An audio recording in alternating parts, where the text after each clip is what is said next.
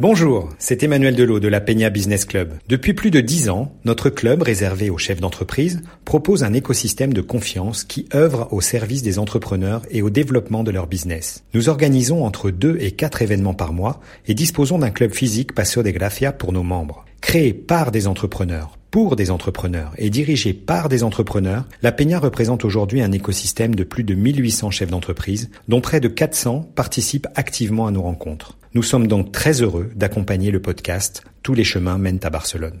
Tous les chemins. Tous les chemins mènent à Barcelone. Parcours, carrière, réussite, échec. Un podcast d'Aurélie Chameroy sur Equinox Radio. La reconversion est à la mode. Un métier n'est plus toujours pour la vie. Il peut évoluer avec nous, nos priorités, nos envies, nos besoins. Je suis partie à la rencontre de François Dehalleux, fondateur d'une petite boulangerie bio du quartier de Gracia, à Barcelone. Il nous raconte ses débuts à Google, à Dublin puis à San Francisco, sa découverte du bon pain, son envie d'agir pour l'environnement et son cheminement pour devenir finalement boulanger. Cet épisode a été enregistré il y a quelques semaines avant le confinement.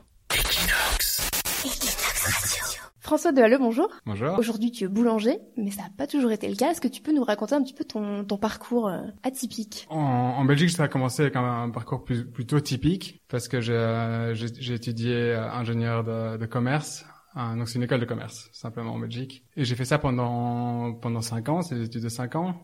J'étais pas trop sûr où ça allait me mener. D'ailleurs, c'est pour ça que je choisi ces études-là, parce que j'étais pas trop sûr. Euh, c'est généraliste. Ouais, c'est généraliste. Ça, me ça me bloquait pas dans un dans une certaine voie. Euh, pendant pendant mes études, je suis parti en Erasmus. Euh, j'ai je suis parti en Afrique du Sud. Ah oui. Euh, j'ai toujours bien aimé voyager. Mon frère est né en Afrique, donc euh, en, au Swaziland. D'accord. ah oui. Euh, donc déjà il y a un terrain. Euh. Ouais. donc j'ai grandi avec ces images d'Afrique et tout. C'est comme ça que j'ai essayé de partir là. Et puis à la fin de mes études, la, la question de ce que j'allais faire s'approchait et j'étais pas, il y a rien qui m'inspirait tellement en fait. Euh, sauf que j'ai toujours été un peu geek. Et euh, pendant mon temps libre, euh, je faisais petits sites web, je gagnais un peu d'argent en faisant ça sur le côté. Et donc j'ai toujours bien aimé. Et donc j'ai postulé pour quelques boîtes tech. Donc à l'époque c'était Yahoo, Google, un peu en parallèle des, autres interviews que je faisais. Et pour finir ça fonctionnait Google. Et donc c'est comme ça que j'ai commencé. J'ai commencé dans l'équipe de search à Dublin pour euh, améliorer les, algorithmes de recherche de Google. Euh, c'est à ça qu'on nous aide, entre autres, à aider les, petits, moyens et grands commerces à optimiser leur site pour être dans Google. Après deux ans et demi, j'adorais, mais il y, y, a pas mal de trucs que j'avais envie de faire qui me, qui me démangeaient un petit peu, dont voyager, parce que j'ai toujours adoré voyager. Et pendant mon Erasmus en Afrique du Sud, j'ai découvert, j'ai rencontré des gens qui me disaient oui, euh, ça fait deux ans que je voyage, et ça m'a ça m'a un peu ouvert l'esprit. Me en fait c'est possible de faire des trucs comme ça. Euh, et donc j'ai toujours gardé ça dans le coin de la tête.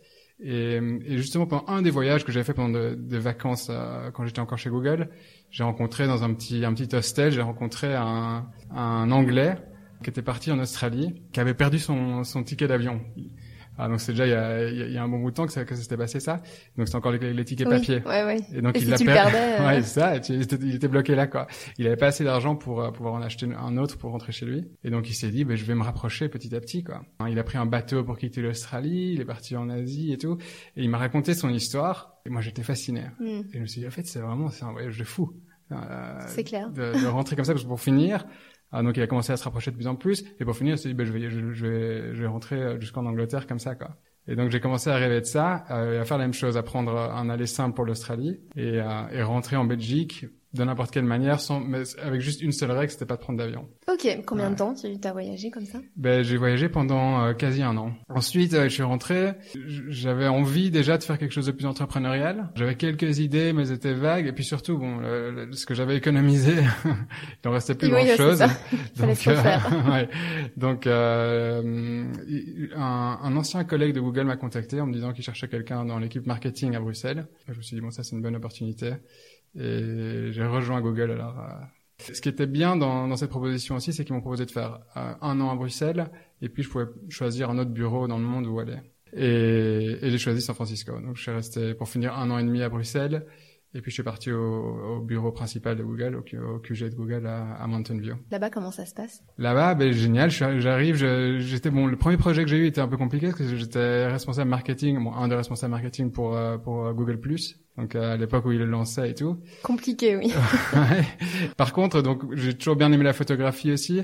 Donc j'étais j'étais dans Google Plus photo, la partie photo de Google Plus. Donc là, tu es heureux. Tu es à Google, une des entreprises les plus euh, les plus valorisées en ce moment. Tu fais ce que tu aimes, tu es dans la photo. Ouais, ouais. bon, je- en, en- général, ouais, j'ai j'ai toujours été heureux chez Google. Je pense que je suis quelqu'un de, de curieux, donc j'aime toujours bien euh, penser à d'autres trucs. Depuis que je suis assez jeune, parce que j'ai toujours bien aimé la nature. Il y a toujours une chose qui, a- qui qui a été dans, dans ma conscience, c'est l'état actuel de l'environnement. Toujours quelque chose qui m'a démangé, où je me suis quelque chose que je me dis, j'aimerais bien faire quelque chose. J'aimerais bien apporter quelque chose euh, là-dessus. Ça me paraît urgent. Je pense qu'il y, y a pas mal de choses à faire quand j'ai voyagé. J'ai vu des trucs, euh, des décharges à ciel ouvert en plein milieu de l'Himalaya, tout c'est comme ça qui, qui, me- qui, me, qui me dérange un petit peu. Il y a déjà quelques années en plus. Ouais, ouais, ouais, ouais, ouais, ouais. Et donc j'avais ça, j'avais ça dans- derrière la tête, mais sans vraiment savoir quoi faire. Donc tu restes combien de temps là-bas? À San Francisco, 5 ans. Là, c'est une autre histoire qui arrive. C'est que je rencontre euh, ma femme aujourd'hui. Une histoire d'amour. Ouais, une histoire d'amour. Donc je la rencontre et elle était basée à Madrid. On, on s'est vu vraiment juste, euh, on a dîné ensemble et puis elle est repartie à Madrid et on savait pas trop quoi faire et moi je lui ai proposé de partir en vacances ensemble. Donc on a fait un voyage ensemble et puis après ça on a fait un deuxième voyage ensemble jusqu'au jour où presque un an après on s'est dit bon il faut qu'on se retrouve dans la même ville. Et donc j'ai décidé de quitter San Francisco, elle a décidé de quitter Madrid on avait on avait toutes les options ouvertes parce qu'on quittait tous les deux notre job pour ça. Sans sans trop savoir aucun des deux ce qu'on allait faire mais en disant on trouverait bien quelque chose. Et vous choisissez Barcelone? Et on choisit Barcelone ouais pas tout de suite en fait. On s'est d'abord retrouvé à Bangkok en Thaïlande. On a réfléchi là on a profité pour voyager un petit peu et tout. Et puis on s'est dit bon pour les choses qu'on a envie de faire pour l'instant le, le type de projet qu'on a envie de faire c'était pas c'était pas un bon un bon match pour nous à, à l'époque. Et donc si on va rentrer en Europe parce que c'est justement c'était à Noël. Et dans notre liste qui restait on avait entre autres Barcelone donc on s'est dit bon, comme c'est comme on est en plein milieu de l'hiver, on va aller à Barcelone, on va réfléchir de là, on va essayer de trouver des projets, on va réfléchir à partir de là. Et puis ma femme Rossio a trouvé un projet après deux semaines, tout de suite. Donc là c'était déjà plus ou moins clair qu'on allait rester. D'accord. Et à Barcelone, donc c'était clair qu'on allait rester ici. Et donc moi j'ai commencé à réfléchir aussi à ce moment-là à, à quoi faire. Je savais que je voulais que ce soit quelque chose d'en- d'entrepreneurial, euh, lié à l'environnement et euh, lié à la cuisine parce que j'ai toujours bien aimé cuisiner et, et que je pense que il y a pas mal de problèmes euh, de santé qui, que je trouve intéressants qui sont en train d'apparaître de plus en plus de manière de plus en plus forte. Moi je vois de beaucoup de plus en plus de, de jeunes qui ont des allergies. On voit que les, les cancers augmentent et tout. Donc tout ça est lié cette connexion entre l'environnement et la- et l'alimentation ça m'intéressait D'accord. Tu veux Ouais. rester dans la tech dans un premier temps ou quel est ton cheminement à ce moment-là? Non, moi, le, je suis pas spécialement. Disons, moi, j'aime bien le, le potentiel de la tech pour euh, améliorer quel pro- quelques projets que ce soit. Le monde de la tech, moi, ça, ça a jamais été euh, complètement ma passion. Juste ça. C'est plus en complément d'autres choses. Donc, je pense que quoi, quoi que je fasse, j'aimerais toujours bien penser à une manière de l'améliorer avec la tech. Pour moi, je veux pas être juste dans le monde tech tech. Alors comment se construit ce nouveau projet? Un peu par hasard en fait, parce que quand je quand je grandissais en Belgique, on on n'était pas une famille euh, amoureuse euh, du pain ni rien, donc euh, donc moi j'étais pas un, un- j'étais pas un passionné du pain. Mais c'est à San Francisco, il y a une boulangerie qui s'appelle Tartine, qui qui est exceptionnelle, mais je m'en je me rendais pas compte à l'époque. Et ils ont aussi un petit restaurant qui s'appelle le Bar Tartine où ils font pas mal de trucs avec leur pain. J'ai été euh, dîner là un soir et j'ai goûté leur pain, pain au levain, et c'est ça a été une expérience incroyable. Je- tout à coup, j'ai compris pourquoi il y a tellement de gens qui, se- qui se passionnaient pour le pain. C'est la première fois de ma vie où j'ai- mangé un pain. Je me suis dit ah oui, waouh, ok, ça c'est vraiment euh, spectaculaire. Ton Et- moment révélation. Ouais, un peu, ouais. Et donc là, j'ai j'ai commencé à, à m'intéresser plus au sujet, à San Francisco, à acheter leur pain et tout. Mais je me rendais pas compte que j'avais de la chance d'avoir une boulangerie comme ça près de chez moi. Donc quand je suis arrivé à Barcelone, je me suis dit, ben, je vais trouver le même pain. Et donc là, on m'a donné des conseils, des meilleures boulangeries et tout. J'ai été, mais c'était pas, c'était pas ce que je recherchais. C'était pas, ça me rappelait pas le, ce pain que je cherchais. Et donc à la maison, je me, je me suis acheté le livre justement de tartine, puisque le, le boulanger a publié un, un livre sur sa, sa manière de faire le pain. Et j'ai appris à faire du pain euh, moi-même. Mais comme pour m'amuser, quoi. Chez toi. Ouais, chez moi, dans le, on était dans un Airbnb au début. Puis en même temps, je, je pensais à ce projet qui devait être lié à l'alimentation, au- à, à l'environnement. Puis je me suis fait pourquoi pas, pourquoi pas ça, quoi. Si moi j'ai eu ce problème de pas trouver ce pain que, que j'adorais, ou que j'ai eu cette révélation, peut-être que d'autres gens peuvent avoir la même chose. Et donc c'est comme ça que j'ai commencé à y penser. Et comment ça se met en place à ce moment-là? Alors euh, bon, j'avais aucune expérience. donc le- la seule expérience que j'avais, c'est c'est que j'ai commencé à faire du pain chez moi. Les premiers, c'était des crêpes euh, misérables. Après ça, ça s'est amélioré au fur et à mesure, et j'arrivais à faire un pain correct chez moi. Je me suis dit bon, le premier truc que je vais faire, c'est apprendre à faire plus de pain. Donc j'ai commencé un peu à faire des recherches et j'ai trouvé pas mal de mouvements intéressants, surtout en France, de manière de faire le pain plus euh, plus respectueux justement de l'environnement et plus engagé au niveau de la nutrition et tout. J'ai découvert quelques projets qui m'intéressaient vraiment beaucoup, dont euh, dont deux pionniers en France de tout ce mouvement qui sont euh, Nicolas Supio et, Roland Foya. Roland Foya qui est d'ailleurs pas très loin, après Perpignan, à Cucugnan. Puis aussi une boulangerie d'un jeune Maxime à Paris qui, euh, qui aussi euh, travaille avec des, des, variétés anciennes de blé, qui sont nutritionnellement plus intéressantes et qui sont plus respectueuses de l'environnement parce qu'elles étaient faites, elles ont été conçues, bon, elles ont été sélectionnées par les paysans à l'époque pour grandir dans les climats locaux sans euh, sans avoir besoin de rajouter des pesticides. Et des, ouais, c'était adapté à la terre. Hein. Ouais, et des engrais de synthèse, exactement. Et donc voilà, je me suis dit, bah, je vais aller les rencontrer. J'ai écrit à Maxime en disant, euh, est-ce que tu as besoin de quelqu'un qui peut venir t'aider gratuitement pendant un petit temps? Et j'ai fait la même chose avec Nicolas Supio et, et Roland Feuillat. Donc je me suis retrouvé à, à, à travailler dans la boulangerie de, Maxime, le Bricheton à Paris. Puis j'ai été, j'ai été passé un peu de temps avec euh, Nicolas Supio et, et Roland Feuillat à voir comment ils travaillaient tout ça. Et ensuite, euh, à quel moment tu te lances À quel moment tu sens que t'es prêt? J'ai bien aimé l'approche de, de, Maxime à Paris parce que c'était super simple. Il faisait, il mélangeait tout à la main. Il y avait besoin de presque aucun équipement. C'était vraiment l'essence du pain et c'est tout. Donc, donc ça, ça m'a ouvert les yeux, ça m'a montré qu'en fait, c'est possible de, de lancer une boulangerie d'une autre manière. Ça ne doit pas être une boulangerie qui tout de suite euh, un étalage de pâtisserie énorme, qui fait euh, 50 types de pains différents. Euh. Donc c'est sur ce modèle-là que je me suis basé. Je me suis dit bon, je peux commencer comme ça, voir si ça fonctionne ou pas, et puis, et puis après on verra. Donc c'est comme ça que j'ai commencé. Après, j'étais un petit peu naïf parce que je me disais bon ben je vais prendre n'importe quel tout petit local, mettre un four dedans. Après ça, je mettrai une petite table pour vendre mes pains aux clients et c'est tout. Ouais. et parce que c'est un, un, peu ce que Maxime a fait à Paris et ça fonctionne, ça fonctionne très bien là-bas. Le problème c'est qu'ici il y a un peu plus de, de normes. Il faut par exemple que l'espace de vente fasse au moins, euh, je, sais je me souviens plus du chiffre exact, mais je pense que c'est 40 mètres carrés. Il faut qu'il soit séparé par une, euh, une vitre de, de, de, de l'atelier. Donc il y a pas mal de trucs comme ça qui, qui ont fait que c'est assez compliqué. Et surtout, il faut une licence. Pour pouvoir ouvrir une boulangerie ici, il faut une licence euh, spéciale. Et donc, mon idée de prendre un local, euh, de mettre un petit four, ça coûte beaucoup plus compliqué parce qu'avoir une licence, ça prend pas mal de temps. Donc, euh, je me suis dit, bon, ok, on change de stratégie et je vais essayer de trouver une boulangerie qui, qui fonctionne plus très bien et de, et de la reprendre. Euh, donc, c'est comme ça que c'est là que j'ai commencé à chercher ça, donc le Traspasso. Avec la licence, donc. Ouais, avec, exactement. Donc, on, la reprend et elle a déjà une licence, comme ça, je vais pas m'inquiéter de, de, tout cet aspect-là. Je, je regardais dans, sur les sites de petites annonces jusqu'à ce que je trouve quelque chose d'intéressant. C'est pas facile, c'est pas facile parce que euh, j'avais un budget, j'avais un budget très limité aussi. Comme j'avais pas beaucoup d'expérience, je voulais pas prendre un Traspasso euh, super élevé, je voulais le plus, le plus faible possible. Donc ça limitait vachement mon choix. Combien de temps t'as mis à trouver ton local finalement? Est-ce que t'avais un, un quartier défini? Est-ce que t'avais des exigences quand même euh... Oui, euh, j'avais quelques quartiers. C'était soit dans, soit dans le centre, je regardais le Born, Échample, ou bien, ou bien Gracia. Mais Gracia, c'était mon l'option préférée. Ce que moi je voulais faire, je, je me disais que le, ça devait bien correspondre au public de, de Gracia. Euh, J'en trouvais aucune,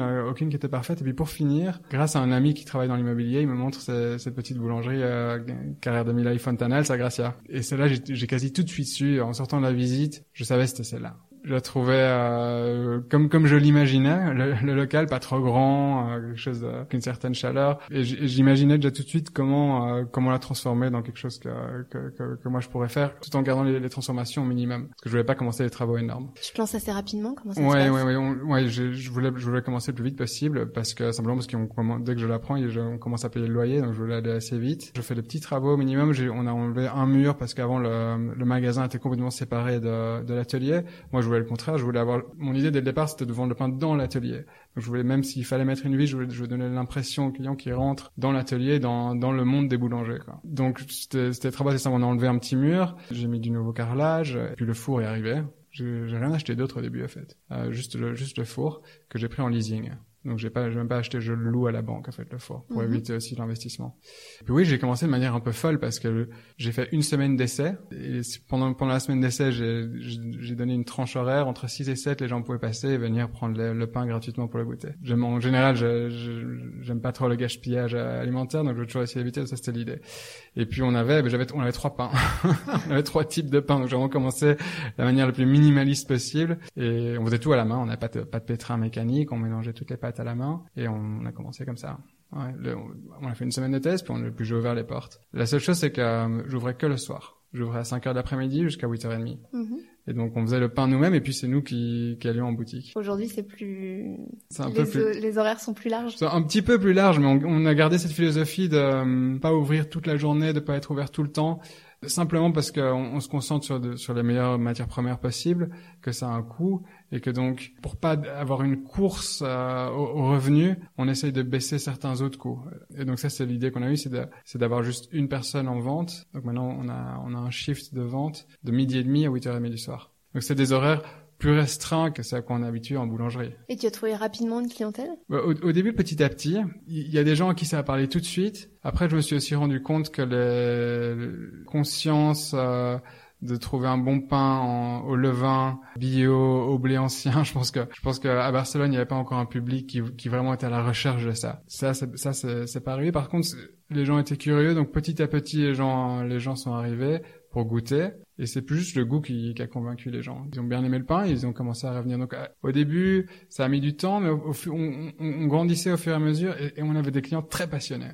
Donc c'est des gens qui, adorent notre pain, qui après l'avoir goûté euh, quelques fois décident de manger quasi plus que ce pain-là. Tu as ouvert il y a combien de temps? Ça va faire euh, ça va faire deux ans fin mars. Quel, quel bilan tu en tires? Est-ce qu'il y a des choses que tu ferais différemment? Ouais, bah oui parce que moi j'ai commis des horaires dans tous les sens parce que c'était pas c'était pas ma profession donc j'ai dû l'apprendre vraiment euh, à la dure parce que parce que toutes les erreurs je pense possibles et imaginables je les ai faites. Mais je pense que si je devais le refaire, je passerais encore plus de temps à me à me former et aller voir d'autres boulangerie. Parce que ce que je me rendais pas compte c'est que une fois que une fois qu'on commence on on peut plus s'arrêter. Pour moi c'est très dur de de me dire bon ben, je vais passer une ou deux semaines maintenant dans dans, dans une boulangerie voir comment comment eux travaillent même si ça m'intéresserait beaucoup. J'ai pas le temps. Donc si je pouvais recommencer je ça c'est la première chose que je changerais c'est que je je prendrais plus de temps à visiter d'autres boulangeries et je pense le plus possible parce que c'est vachement intéressant de voir les approches la manière de s'organiser de différentes boulangeries. C'est toujours différent et en, et en, voyant plusieurs approches vraiment différentes, c'est comme ça qu'on peut trouver son approche, quoi, qui, est, qui, est, la plus optimale possible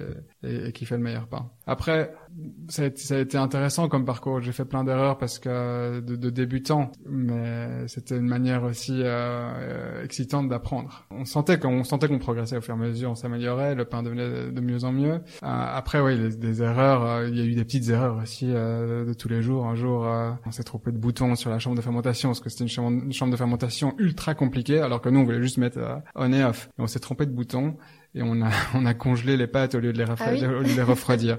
alors avec les, les pâtes au levain euh, sans levure ça pardonne pas. Donc euh, le lendemain matin il n'y avait pas de pain. Et, et, donc euh, j'étais derrière le comptoir et je vais dire à tous les gens désolé revenez demain. on s'est trompé de bouton. Ouais on s'est trompé de bouton Alors tu as, tu as quand même effectué une reconversion impressionnante. J'imagine que ton niveau de vie a, a dû baisser. Oui, mais peut-être d'une certaine manière, je me rends même pas compte en fait, parce que moi, j'ai jamais voulu vivre d'une manière super luxueuse. Quoi, moi, ça m'intéresse pas tellement. Pour moi, le, le luxe, les, les, petits plaisirs quotidiens, c'est, manger des bonnes choses, c'est, c'est être bien entouré. Donc euh, à San Francisco, j'étais loin de, de vivre comme un roi loin, loin. Je vivais dans un petit appartement de, de 30 mètres carrés. J'étais ravi. J'adorais mon quartier et tout.